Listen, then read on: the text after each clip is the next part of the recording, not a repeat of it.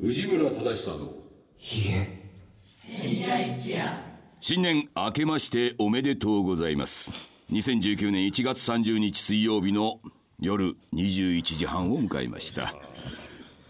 藤村忠久でございますいやー盛り上がってるえーそして毎度おなじみこの方もまたゲストで来ていただいておりますえー、嬉野正道でございます。ハッピーニューイヤー。ねずいぶん経ってますけどね立ちこまれしたねよ、立ちましたよ。えーそして今回ですね前半アシスタントを務めていただきますはい、川田理恵と申しま川す。田さんさあそしてこのね、えーラジオ日経、えーこちらのスタジオの方にはですね、100名を超える親の皆様方がおもう押すな押すなで押すな押すなでね来ておりますあそれからもう入りきらない人がもう向こうの方でもおよそ200名近くの方が、えーこちらもラジオ日経大変でございます大変いうことでございまして、えー皆様かなりな入場料を払っての入場ということでございます。ありがとうございます。えーこのヒゲ戦もですね、いよいよ2019年ということでございまして、えー新年一発目の放送ということでございまして、また先生何年ぐらいやってらっしゃるんですか。わかりません。 今それを言おうと思って、うわーどのぐらいだったかなと。どのぐらいよし2年経った2年2年経ってるんです年ねやってらっしゃるんね。早いですねはいはいもう年を取った泣い。てらっしゃる方もいらっしゃいああまーすそうよ。ですかもう感激もう、もう泣いてんじゃないでしょ今あくびしたんでしょ違うんですか。違うんですか。いやーということでねえ、あのーその中でもかなりな高額な金額を払って、やはりこのラジオのアシスタントという、一生に一度のね、えーこれを見事ゲットいたしました、川田さん。もう川田さんのことはね、よく知ってますね。ね。割となんかこ顔う見知りです言語郎とかなんかね。そうですそうですいろいろ大阪でねサポートしてもらってますかあら。のー僕らのやってる言語ロイズと一緒にやってる小劇舞踊団のね、ところでね、研究生みたいな感じで、そうです。だから研修生をやってました。彼女もね、あの舞台に立ったりとか、舞台の裏方そうででいしたろねいろやってもらったりとかうんやってました非常に働き者や。ありがとうございます。ねすごいね、もう盛り上がるな。まずはねアシスタントですからねあのとりあえずメールを一発読んでいただきましょうかねえー、っとどれだっけえーこれだなよしよしよしよし順番変えじてるゃあ行きましょうかはいどうぞはい。ラジオネーム栄一さんです。40代男性自営業の方からのメールです。おーいいですねもうアシスタントっぽいよ藤村さん、嬉野さん、スタッフの皆さんこんばんはこ。んばんはあごめんなさい今ちょっとあんまりダンディーじゃなかったね元気はいそして明けましておめでとうございます。おめでとうございます毎月楽しみに聞いておりますが、先月12月の放送は緊張しながら聞いておりました。それもそのはず、12月後半のアシスタントを務めさせていただいたからです。栄一さんあいつさんそれはその説は大変お世話になりました、今思い返しても二度とないであろう貴重な体験をさせてもらったと思います、二度とないと書きましたが、次回このようなことがありましたら、様子を伺うことなく手を挙げたいと思います、あいらっしゃいましたね。おっさんなので金はありますあいいですね。いいですね。今回のアシスタントの方もなかなかない体験なので楽しんでくださいねとのことですありがとうございますそうですそうですそうですね。あのやっぱりね、あのこれ。本当に普通に喋ってるだけじゃないからね川田さんふ普段のようにねこれラジオで流れてますから ね、だからそその体験っていうのはねあの前回もね栄一さんも皆さんこれいろいろやってますけれどもやっぱりね終わった後非常にやっぱりみんなう打ち上げではリラックスを しまあ緊張してるからね。そしてなんか言ってましたね、あのーほらこれってラジオで流れている声で、これを後ほどね録音したやつをプレゼントしますから、それをですねお葬式とかに流したらいいんじゃないのかって いうそうだそう思いますよ記念に。記念に記念にというかほら個人の写真をね飾ったりとかあるけどなんかそのねまあ悲しい話ではありますがもし川田さんが亡くなった時にですよお葬式でね生前の生前の楽しそうにこうやってでも声だけっていうのが割とね入ってなんか入ってくるし逆に生々しくないというかななんかこうちょっと僕も雰囲気いいんじゃないのかなっていう。いっぱい喋ってください。いっぱい喋って、はい川田さんいっぱね。い喋りますでお葬式用ですから、これ川田さん。もうちょっと長いくさせてくださいそうですから。で川田さんはまああの僕らが近しいところでいろいろとあの手伝ったりしてくれてますけど、そもそものどうでしょうときっかけというかねあ知ーったきっかけっていうのはどんなところに。私は鉄道が趣味だったんですてあっそうちゃなのんなの？てっちゃんあの旦那もてっちゃんおうおでうおうで共通の知り合いが、お前らに会う番組を見つけたとなるほどなるほどなるほど。え ABC 朝日放送、大阪なんで、出たんだなうん深夜2時半に起こされて、おろおろおろおろ友達ん家でおろおろおろ見たのがサイコロだったんですあらそうなんですか。決して鉄道ビッグスリーの番組ではなく、どうでしょうだった。おうあんまり言ってたないですけどね電車ままあまあそれでもねサイコロの時なんかはそうそうそうサイコロのね時。まあまああのえ鉄道といってもいろいろありますんで、はいはいはいうん私らはもう移動してる方が多い乗り鉄。乗り鉄乗り鉄。乗り鉄にはハマりますいやーそうなんですよね。僕もね、僕乗り鉄とね、もう一個あるんですけど、先鉄っていうね、自分で作ったんですけどね何ですか。それ先頭車両に乗るんですよ、別に。えそういう方いらっしゃいますねいらっしゃいますいらっしゃいます先頭車両に乗って、車窓を眺めるのが好きで、あそこ案外ね、小学生と取り合いになるんですよ、ポジショ確かに確かン。に。なんとなく俺は本当はかぶりつきで見たいんだけど、やっぱりおっさんが小学生と並んでこうかぶりつきで見てると、ちょっとかっこ悪いんで、なんとなく横目で見つつも、僕は必ず先頭車両に乗るって、僕先鉄です。先鉄と飲み鉄ね。飲み鉄ね。飲み鉄飲み鉄でいらっしゃいますか電車の中で普通の横座りのとこじゃないですよ。えそうですだからもうちゃんと、ちゃんと前を向いた車両の時に、えー酒を飲むというのが好きです。もうじゃあ、うわもうもうもうそそれで鉄道が好きで、はいどうでしょう見て。見て、うん。でカニ頭はいはいはい。十郎カニ頭十郎だって僕もうどうでしょうが、レギュラー放送終わった翌年に前ねですよ演劇2003年演ぐらいで劇すかやりました。はいその頃にちょうど ABC さんが流れてて、はいはいはい。でその芝居を見に行こうかおお。とまあもちろんチケットもないのでおう失敗した組ですあー見ときゃよかっああたそう。未だに後悔してますその後ね、あのー僕が藤村源五郎一座っていうのを立ち上げて大阪でお芝居やってたら川津さんがねそこで研修生みたいな感じで一緒にね刀を振り運動をし盾をね必死にやっている姿を見たらですよまあ正直ねそんなことやる感じの人に見えないじゃないですか。なんかそうやって舞台に立つみたいな感じじゃないんだけど、川田さんね、あのそれを一生懸命ねなんかこう振ってね練習してるのを見てるとあそうかおばちゃんでもできるんだみたいなはいでもなんかそれをやってって川田さん随分変わりましたよ見栄えもシュッとなさまだ皆さんね川田さんシュッとしてないじゃないかって思うかもしれないけど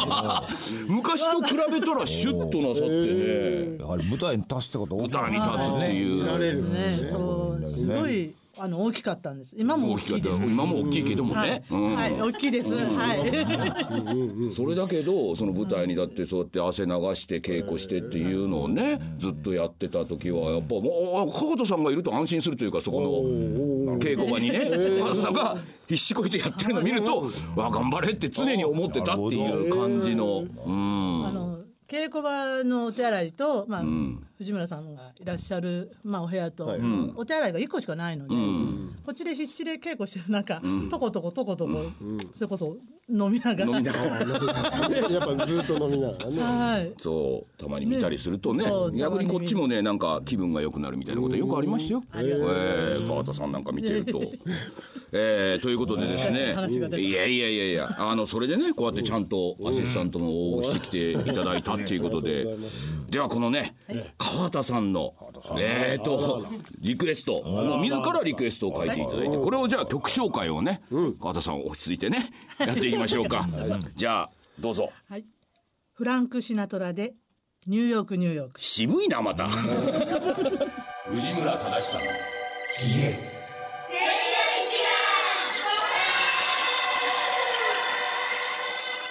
はいというわけで聞いていただいたのはフランク・シナトラでシナトラだよニューヨークニューヨークいやこれはもうね時代がさらに遡りましたねもうね70年代。ニューヨークニューヨークなんて言っちゃったりなんかしましていいねよ。だってアメリカがまだハッピーな時代だよ。そうですか。そうですか。なんでなんでこのまたこのような渋い曲を。私あの、年越しをほうニューヨークで越しました、なんとなんとセレブ。いやいやいやいやで年越しってその何？いつのニューヨークに三十一日と。い31日に、つ帰ってきたの？えー、5日に帰ってきましたおっ結て構だ。結婚したな。言っても1月4日と1月5日はほとんど日にちありませんああそうねまあ。時差三が日ちゃんいたんだね。三が日ちゃんいましたはいあれどうでしたニューヨークニューヨークは。ああの楽しかったですよもうねニューヨークニューヨークは行ったことないんですよね。俺もないんだよねないんですよ。ないんですよ。寒いんでしょだからあっちだってはい。あの寒かったですまあでも北海道と一緒ですよ、あ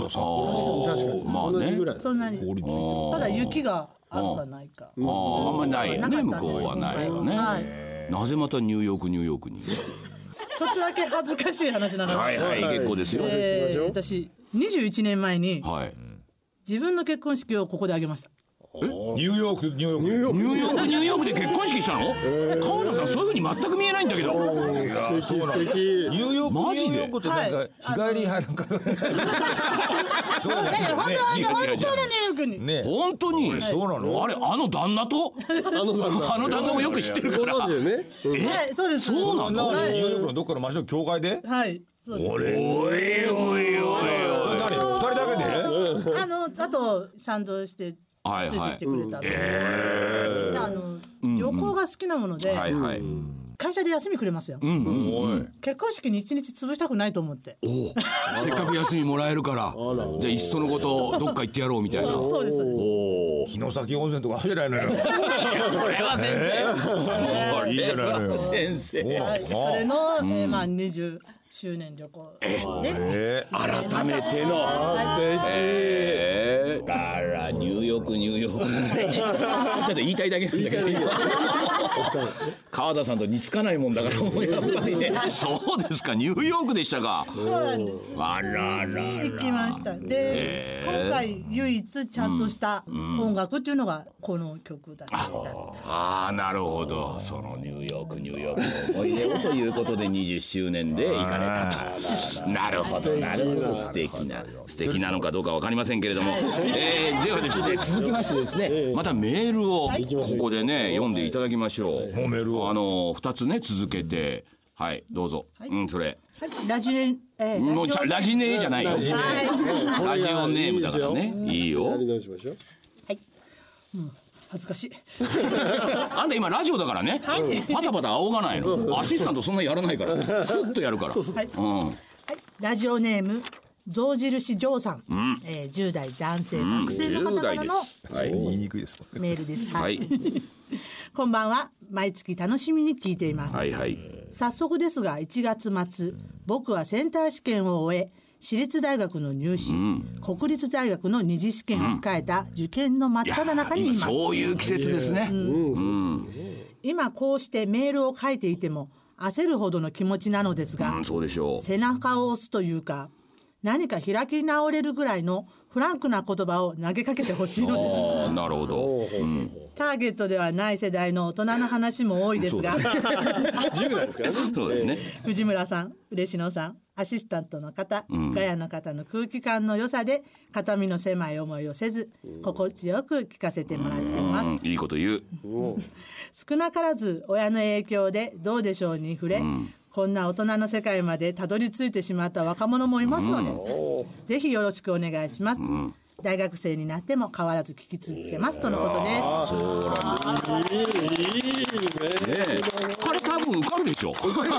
もうねこん彼はないいね、こっちが一番言ってほしい言葉を全部言ってくれてるから。彼受かん10なかったら代としてね、やっぱりほらなんかそのどうでしょうっていうものっていや親の影響っていう人がすごく多い。いやそそうでしょ、親兄弟の影響でしょあんたねえ音楽聴くにしても大体それもそうですね。でどうでしょうっていうのは割とそのだから彼もこのラジオ聞いてると、まあうちメインが40代女性があなるほど40代50代の女性がやっぱり一番の彼リちょうどスやっナぱーりでおすか母さんこのだおから母さんね年代でもそれによってこのおじさんたちのねお話とかそういうのをこう聞けてっていう大人の世界をちょっと覗き見るというかねそれがあのやっぱりこのラジオはやってるとこのアシスタントの方のたどたどしいこの雰囲気そして外野の方の意味もないこのいや盛り上げ方あーもこうういうのでなんか自分10代のこの若造ですけれどもなんかここの中にいていいのかなっていうなんかそういう気持ちを抱いたというねえもうあのね言葉っていうか君合格ですもんおめでとういやもうまあそうでしょうねそうでしょうそうヒでゲしょセン大学は合格ういや合格するでしょうでしょうや大っ丈ぱこう夫ですなんかこう自信もあるんでしょう、自信もあるから緊張するわけで、自信もあるやかったきたなっていうことなかったらやっぱ、だって舞台だって立つ前緊張するでしょ、緊張した人いないでしょやっぱ、全部完璧に見せたいと思えば緊張するでしょ全部完璧に見せたいと思えば緊張するんですけど僕はあんま緊張しないいやいや、まあ、 そういう流れじゃないですよ、ね、このこの子だったらこれでバッてこう合格しなきゃいけないわけだからさそうですそうですでもう一つはい続けてはい、ラジオネーム腰痛持ちさんラ ジオネームなんとかしろよ40代女性メインターゲットメインターゲットえー一番一番気になって学生でるいらっしでゃるもんです学生と書いてありますこんばんはヒゲ戦第1回目放送から楽しく拝聴しておりさますすがコアターゲット私事ですが、3年前に仕事を辞めて専門学校に通い、40歳にて今年2月国家試験を受けますおーもともと頭が悪いので、なかなか覚えられず苦労していますはいそして国試が近づくにつれこんな調子で間に合うんだろうかと不安が大きくなっていますが自分で選んだ第二の人生絶対合格するんだと奮い立たせ日々勉強しておりますこんなおばさん受験生に何か一言いただけると嬉しいです そうはい最後まで読んでいただきありがとうございましたそうですね受験生は何も10代だけではないない新たな人生をかけて40代女性が今ね腰痛を持ちなが ら新たなこのまたね国家試験にすごいすごいですねだけどねね専門学校仕が事辞めて専門学校三年間通ってあんた国家試験受けるそうですよした人ですねこの人そうですよでも合格するでしょこの人もこれも合格合格ね鎌田さん だってね国家試験なんか同じように座ってねあのだってお芝居の経験なんて全くなかったわけでしょはいありませんでもねそこの職業舞踊団がやってるところで稽古を受けて台を立ってってあれも一つのね大きな経験ですねこれね、ねチャレンジというか何度かでもチャレンジっていう意識はあったのかねなんかどうしてあれ始めたの やってみたいと盾をやってみたかったおお盾をやるんですよね刀のねこれ盾チャンバラですねはいでもともと気にしてたんです寺子屋っていう盾をはいはいはいで藤村さんのあの番組と一緒になった時にくっついたんではあはいはいはい僕やってたしねああそこでじゃあ行ってみようかと、はい行ってみようああいいですねこれも新たなチャレンジでも受験の時とか先生とかなんかありますなんかこのあなたまで一応大学行ってるじゃないですか、まあそうなんですけどねなんかけどねないですねそうですか膨らまない ないや僕ね、そのまあ高校時代名古屋からあの北海道大学を受験してその時にですね同じクラスでなぜか3人もいたんですね北大を受験するやつがだからまあ当時はまだあのあれですさ行きは飛行機で行ったんですけど帰りはもうてっちゃんなんで連絡船と青函連絡船と鉄道で帰ってくるってないですねえーでその時3人ともですねあの担任の先生に言われたのは「うん、お前ら行ってこい」とうん「合格しないと思うけど」っていうはっきり言わ れて3人で旅立ったんですよ。で旅立って、で3人で行って、まあ、心強いですわ同じクラスのやつが3人北海道で雪の中行ってで受験を受けて。で案の定、もうそのね全員悟ったんですね、試験が終わった瞬間に、解放感とともにもう1年だって いうあそうですあありましたね。で3人でそのまあ電車で帰る札幌駅の近くの映画館でエッチな映画を見て帰ったっていう3人でねなんかそれが僕の中では一番いい思い出でなんかねなんかだからほら受験とかなんかもちろんね緊張するだろうけどその後はあの本当にえも言われぬ解放感が待ってるんで。ありますそうですねまあまあいい映画の選択じゃないですかいやそうでしょ。ん面倒くさくないもんああいう時ね面倒くさくないの。なんか。ストーリーもどうでもいいし。それはどうでもいい。ただ単に三人で開放感に浸りがたいがためになるねほ。どなるほど。ええ綺麗な女性だ そういうのを見て帰ったっていうのがすごくいい思い出で、でも翌年本当僕ともう一人はまた、あの北海道大学受けて浪人して、受けて受かって、もう一人はでも本当神戸大学行って、ちゃんとそれぞれに、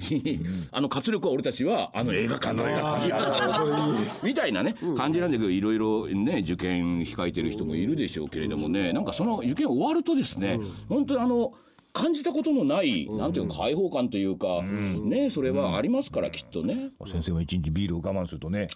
ぱり夕方のその一杯の開放感みそたれいなのは一緒、ね、ですよあね。一も緒う一緒。やっぱりそれずっと飲んでたらダメ。いやそうでしょ。やっぱ我慢するっていうのはね。はいえこれこれはね温かい言葉をね投げかけていただいてえいやだからまあ合格。象印上は絶対合格です。彼はもう心配しなくて、はいではいそのはいはい後はいはいのあのー開放感もね浸っていただいてやればいい。四つ星さんは四つ星さんはもう本当にねあの試験中のあの腰の痛いのだけ頑張れて。確か大に丈確かに夫でしょうそんなのもう案ずるな受験生ということでさあということで決まったところで、えーもう一曲いきましょうか、はいねこれ僕が選んだ曲で加藤さんちゃんと言ってくださいよはいはい、いきましょうはい、デキシーズミッドナイトランナーズでカモンアイリーンです。よしよし藤村忠さんはいというわけでね、聞いていただいたのは「デキシーズミッドナイトランナーズ」で「カモナ・アイリーニン」というねこれねこの曲は本当にいい曲でただね歌詞最低ですよこれも。そうですかあそうなんですか。 最低ですよなんていうアイリーンっていうね、あの幼馴染の女の子がいるんですよ、ほんでちょっとずつ大人になってきて、教会でね、あの彼女が白い服を着てね、見た時に僕はあのちょっと立っちゃった っていう話カモンアイリーンうまい。なるほど。だからそういう神聖な場所でなぜ僕はこの気持ちになっちゃったんだろうみたいななんかそんな内容の曲ですひどい曲ですおかしいね。わ和訳するとそう和訳するとなんかそんな感じで八十年代ってそん「なア感イリーン来。じてくれ」みたいなすごいね。あらあらやっぱりインターネットがない世界はいい ね。あいいですねそんな感じでなんだか。だからなんかね70年代とか60年代ってもうまあちょっと若干の暗さからだんだん盛り上がってきて70年代だんだん明るくなってきて80年代ちょっと明るさがはじけなすぎちゃってバカになっちゃってすごいね。日本だけじゃないんだね。そういやもう向こうの方がねねえ。ね、いやだからまああのこの80年代の曲っていうのはねなかなか、あー面白いなということでございました、ということでねお悩みのコはいーナーもね、軽くですけれどもね、もう時間の方もあれですけども、ちょっとやってみましょうかこれ、はいこれちゃんと読んでコーナータイトルこお。はい、のね、いきましょうか。はい、こちらダンディ相談室よーよーいいぞこのコーナーでは「水曜どうでしょう」という名番組を生み、作り続けてきた人生経験豊か な人生豊かなそうそう人生経験豊かな藤村嬉野両ディレクターが痛快にリスナーのお悩みや相談に答えてくれる、ラジオ相談式形式のコーナーとなっております、では一人目のご相談です、はい読んでください、はい自分で言ってね、はいどんどんね、はいラジオネーム忙しいね高速スローカーブさん、20代男性公務員の方です、えー私はあと1年でちょうど30代に突入しますおー周りの同級生たちは結婚したもの子供が生まれたもの、家を建てたものだとさまざまな道を歩んでいます、自分も30歳頃には結婚していたり子供がいたり、もしくは結婚を考え交際している彼女がいるのかなと、は学生時代には思っていました、しかし現実は現在、独身、1年前にお別れした彼女あと彼女なし、家と職場が近いということをよいいことに実家暮らしという状態です、うん思い描いてた理想やあー周りの人たちとかけ離れたまま30代に突入しそうな自分をこれからどうすれば良いのでしょうか、ダンディかつ人生人生経験豊かな皆様に相談したいのです、はいまた皆様がいわゆるアラサーの時はどのようなことを考え日々生活していましたかはいはいはいはい昔大体男30ぐらいだとっていうみんな言ってました適齢期みたいな結構女の子25で男30みたいな俺もなんかそういうのは意識しておう意識したんですか意識してたじゃないどっかの心の片隅にあると思うよなんかお親もう30だしなみたいな 先生はご結婚された時は何歳31でしたねああうんいろんなタイミングがあると思うんですけども、でもやっぱそういうどっかになんかそのなんつうの、もうこの辺は締め切りみたいな、勝手な世間の吸い込みっていうのがあるから、ありますよ結婚するタイミング、そこから何年過ぎたとか、はいもうすぐだとかがあるから多分結婚するかなと思ってするので。先生はそれを考えてたんだいやなんとなくだだとね思うよ、うんもう僕なんかもう結婚早かったですからね大学卒業してすぐですからね もうね26ぐらいでもう結婚しちゃってですからね何も考えずに君はだからな欲望のままに欲望って言うとやらしいなってそうですねうんまあ翌年すぐもう子供生まれちゃってる欲望の 欲望のままにいやい 枝物のようにやいやいややってっかだからなんかでもさほらまあこのね30代に突入しそうな自分をどうすればよいでしょうかってそれは結局自分のね別にあんまり世間のことを気にする必要もない人は思うんですけど要はさいわゆる30代の時ってどんなことを考えていたのかなというか嬉野さんなんかはどんなことを20代と30代ってちょっと違うでしょやっぱりなんか。そうだね、でもどんなことを考えて俺多分多分割となんか必死で生きてた気がするんだよねだから何を考えて将来どうするかってことより今の方うんが大変だって思ってたのかなっていうのがあるからいまだになんか先のことか考えないではいはいはい今だけに集中するみたいなことになっちゃってるな加藤さんなんてどうなの女性30あなた結婚したのおいくつでニューヨークニューヨークで 24ですにあら早いねえやっぱり適齢期あるんですよああなるほどね昔はねまねあちょうどねいいぐらいのちょっと早いかな、で30代でもお仕事をされてるでしょ川田さんね、はいしてますうん、30代の頃なんていうのはどんなことをまああなたは結婚してましたけども、してるうん仕事に必死でしたね、いやそれは本当ね、あると思うんですよ30代の頃何考えてましたかって言われると、俺もないんですよちょうど「水曜どうでしょう」始めたのが僕31でね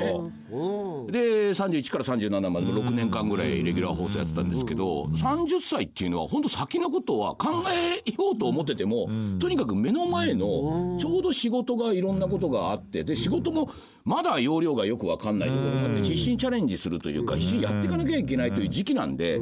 だからまあ彼にこのねスローカーブ君にねお答えするとすれば余計なこと考えなくていいから実家と職場近くていいじゃない逆に。確かにちょっとした余裕もできるし、だからまあ僕30代は仕事、男は仕事で一生懸命で、でもその一生懸命やってる中で、やっぱりそういうまあ将来をね共にする方と出会えればそれでもいいし、でも大事なのは俺そっちよりもなんかね、今仕事をやってるっていう方がなんかね考えていけば、それでいいんじゃないか。いやそれでいいんじゃないしかますけどね。暇なのかな実家近いから。そうそうそうそう時間がね、いっぱい時間があるからね、彼彼女ももう一年前に別れてばっかりだから。まあまあまあ、そのうちでいきますよ、だから余計なこと考えんなっていうね、あの結局そういうね、あのお悩み相談はそうだけどね。さあ、えーということで、そろそろ。あーこれでもうお時間の方となりましたと早いねいうことで、も加うね藤さん、あっという間だったね。ええあっという間でしたあっという間だったね。はいでも加藤さん緊張した？いやしてますしてましすてるか。そうか。はいあのよく言われますがしてます、うん、そうだね。ぼーっとした顔してるからそん。なこと ないそんなことないということでね、えー前半戦ははい川はい田、えーさんに、えーアシスタントを務めていただきました。あありりががととううごござざいいままししたあ。りがとうございました